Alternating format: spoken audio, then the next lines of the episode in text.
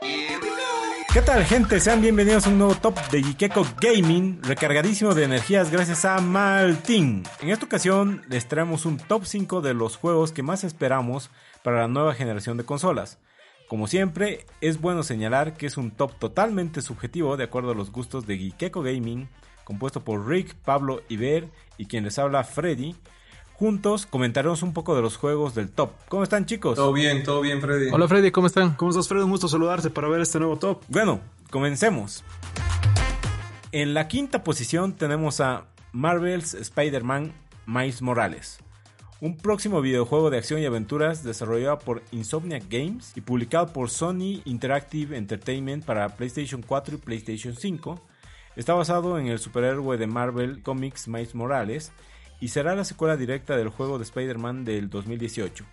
Se anunció en el evento de PlayStation de junio del 2020 y mientras que la versión de PlayStation 4 fue revelada el 16 de septiembre del mismo año.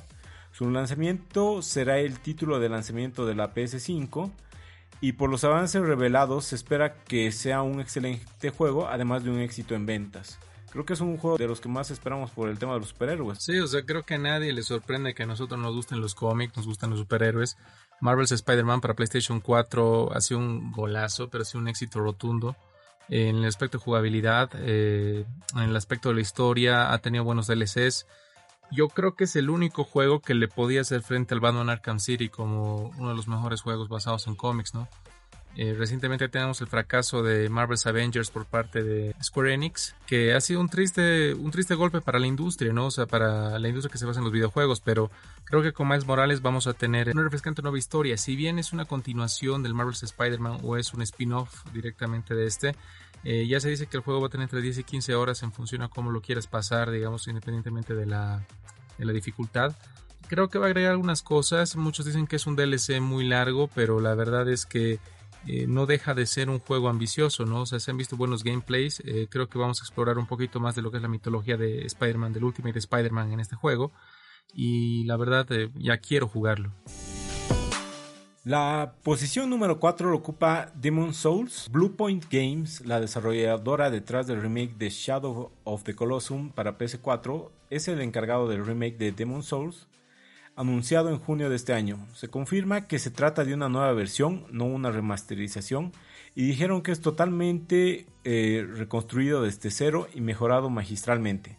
Se dice que el juego tendrá dos modos gráficos, uno para la calidad gráfica y otro centrado en la velocidad de los fotogramas. Además se rumorea un Fractured Mode o un modo fracturado, en el cual algunos especulan que el modo fracturado te permitirá volver a los gráficos del juego original, mientras que otros especulan que con este modo se tendrá una dificultad a nivel pesadilla. Creo que este es uno de los que más eh, te gusta, ¿no? Ver. Sí, sí, y, yo pienso que para los que piensan comprarse la Play 5 de salida, eh, es el juego que tienen que comprarse, ¿no? No nos olvidemos que tanto el Spider-Man como eh, algunos otros juegos, el, el, próximo Horizon, van a ser juegos multiplataforma, así que inclusive los que tengan Play 4 lo van a poder jugar.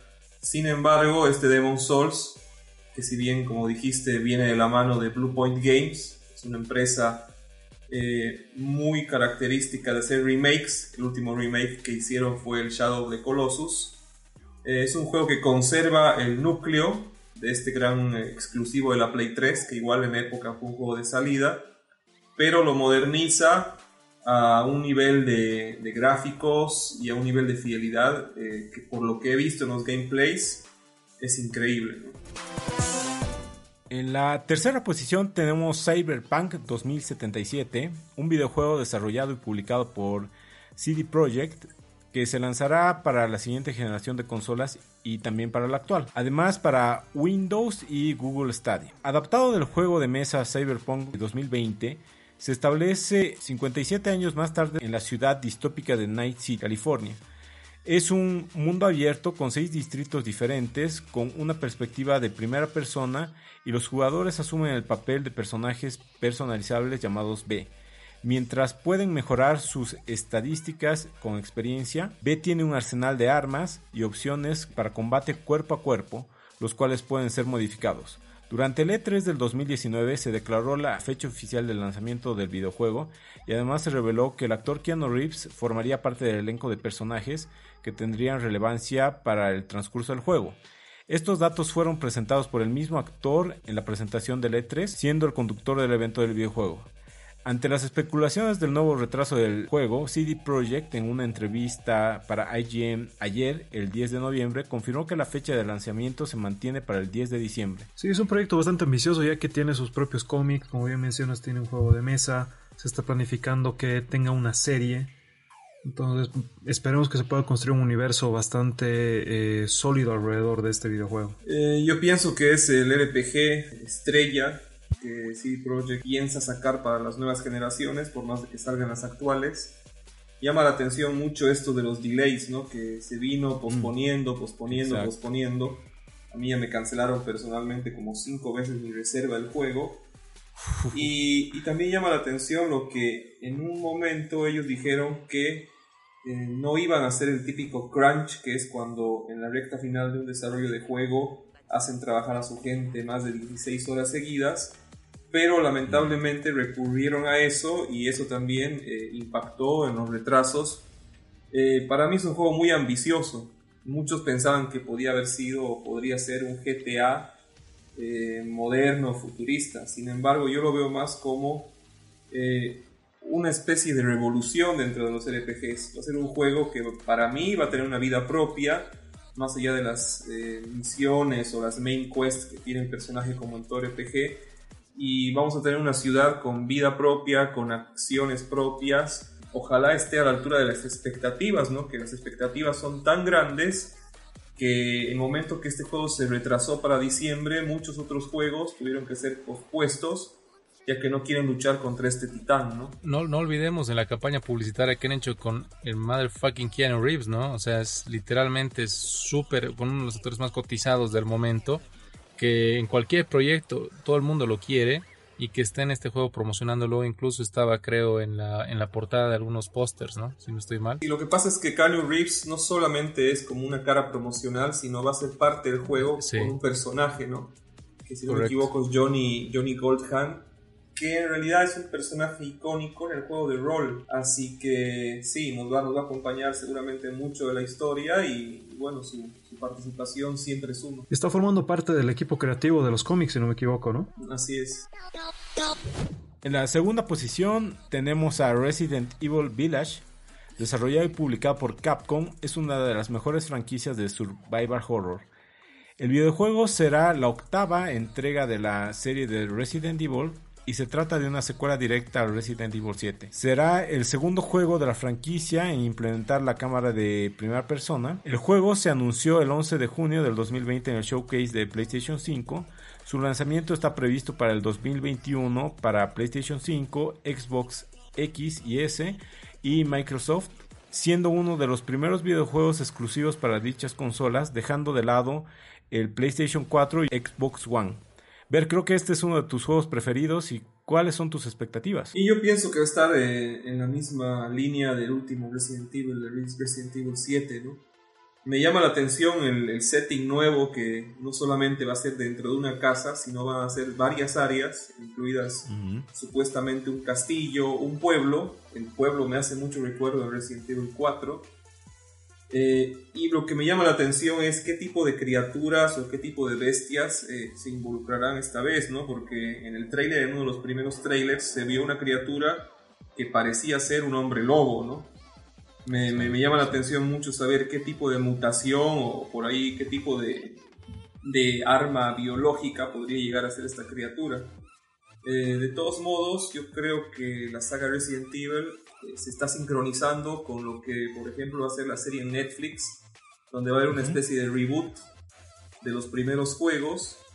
Y, y para mí es un gran juego, ¿no? Espero que en algún momento también salga para la VR, porque yo pienso que Resident Evil 7 se juega mucho mejor si tienes la realidad virtual. Es otro tipo de experiencia y otro tipo de juego. Yo estoy esperando con muchas ansias este juego. Es una de las franquicias que más me gustan todos los tiempos. Amo todo lo que es de Resident Evil, desde la historia, incluso los malos juegos me gustan, para que se den cuenta. La verdad es que el toque que le están dando de un terror clásico a la saga ahora, parte de lo que es el terror del survival horror del accidente biológico, Está muy interesante, o sea, en el Resident Evil 7 hemos visto toques de eso, ¿no? Ha sido una buena reinvención después del Resident Evil 5 y 6.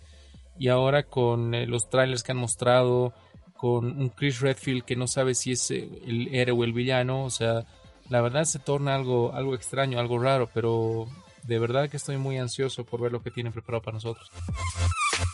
Antes de pasar a la primera posición, mencionemos otros juegos que esperamos con ansias su lanzamiento.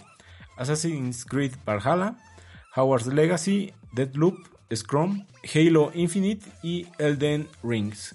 Eh, ¿Quieren comentar alguno de estos juegos? El Elden Ring. A mí me llamó bastante la atención el concepto de Howard. Howard Legacy. Sí, la verdad es que es eh, algo bastante interesante. Me parece interesante la, la, idea del juego, ¿no? De que te la venden desde un principio como que tú vas a tomar las riendas de cuál va a ser tu camino o cuáles van a ser las misiones que tú vas a seguir desde el momento en que te dejan escoger tu casa. Me trae recuerdos eh, un poco al Star Wars eh, Force Unleashed, donde tú igual puedes tener cierto poder de decisión en parte de la historia.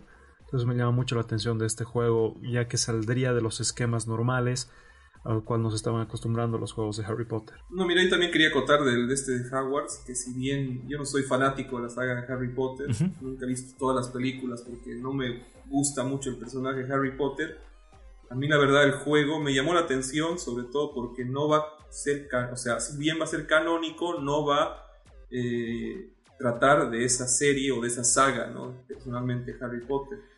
Lo que te da la posibilidad de explorar el mundo eh, creando tu propio personaje, ¿no? Y me llama mucho la atención que lo esté desarrollando Avalanche Studio, que sabe muy bien lo que son juegos de mundo abierto y tienen arcos narrativos interesantes. Yo soy fan del tema de Harry Potter, la verdad es que he leído todos los libros de niño, eh, no, he no, bueno, alcancé a ver las películas también. No tengo malos recuerdos de este y siempre ha sido un mundo sobre el cual eh, Warner Brothers ha querido explotar y desarrollar, ¿no? O sea, un tiempo antes de que salgan las películas de Justice League, de Man of Steel y demás, se basaba todo el rédito comercial que tenían en el mundo de Harry Potter, en el Potterverse, como lo pusieron. Entonces, mundo eh, mágico. Exacto. Y aparte, ahora en los, en lo que es el tema de, eh, en, el, en lo que es en los videojuegos, ha visto que también tiene una oportunidad, ¿no? sé, yo recuerdo muy buenos juegos de Harry Potter, el 1 y el 2 para PlayStation 1 eh, ya no jugué a partir del 3 porque ya era un salto de generación que en ese momento yo no, no tenía el PlayStation 2. Pero tengo muy buenos recuerdos de estos juegos. Y si lo hacen, o sea, si ambientan eso a la, nueva, a la nueva generación, yo creo que estamos ante un excelente juego. Eh, yo quería hablar un poco del, del Elden Ring, que la verdad me parece un juego con mucha expectativa. No se olviden que este es el próximo gran juego de, de, los desarrolladores From Software, que son los desarrolladores que hicieron el Demon Souls, el Dark Souls, el Bloodborne, el Sekiro. Y lo que llama la atención es que en esta oportunidad el creador del juego, el diseñador que es eh, Hidetaka Miyazaki, el japonés, eh, se unió con, eh, con el creador de, Game of Thrones. Oh. ¿Por qué y para qué? Para hacer el juego más ambicioso hasta la época, va a ser un juego ambientado en un mundo fantástico medieval y lo que me llama la atención es que va a usar todas las mecánicas de estos gran juegos, los Souls, pero va a tener un arco narrativo eh, diseñado obviamente a la, Game of Thrones. Así que para mí es el oh. juego más ambicioso que tienen. Eh, en una entrevista leí que el, el, el jefe de Xbox ya lo había probado y dice que para él es un juego que va a cambiar mucho eh, lo que es el antes y después en la industria de los videojuegos. ¿Va a ser exclusivo de Xbox? No, no, va a ser multiplataforma. Al final ya nos estarían juntando el tema de la historia de Dark Souls y Demon Souls. No, no, no. no. En realidad el Demon Souls y el Dark Souls son dos mundos diferentes, tanto con el Bloodborne. Eh, va a ser seguramente en otro tipo de universo, pero todos estos juegos siguen una temática fantástica. Lo único que tal vez se sale un poco de esto es el Sekiro, que obviamente está ambientado en el Japón feudal. La primera posición la ocupa God of War Ragnarok, desarrollado por Santa Monica Studios, será publicado por Sony Interactive Entertainment Está previsto que se lance el 2021 para PlayStation 5 y posteriormente para PlayStation 4. Será la novena entrega de la serie God of War, la novena cronológicamente y la secuela de God of War del 2018. Basado en la mitología nórdica, el juego se desarrollará en la antigua Noruega y contará con el protagonista eh, de siempre que es Kratos, el antiguo dios eh, griego de la guerra, que sigue siendo el único personaje jugable, y su hijo Atreus.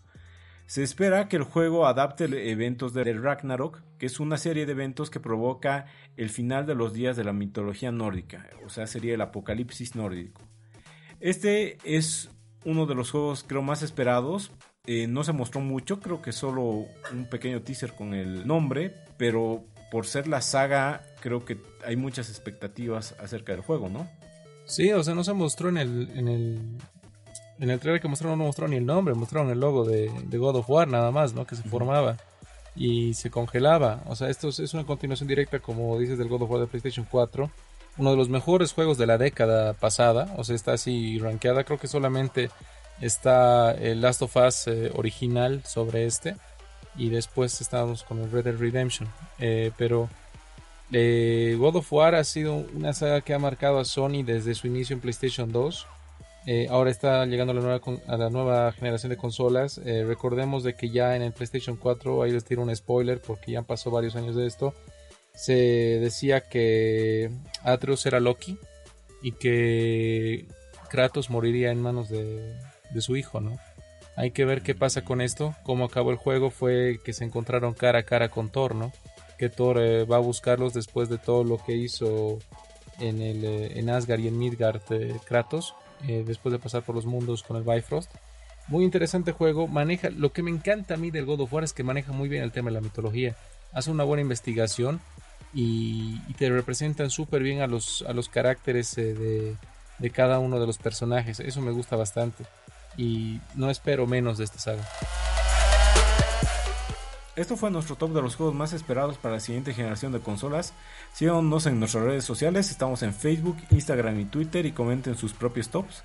Suscríbanse a nuestro podcast en iBox, Apple Podcast, Google Podcast y Spotify para escuchar los episodios antes que nadie. Esto sería todo, bye.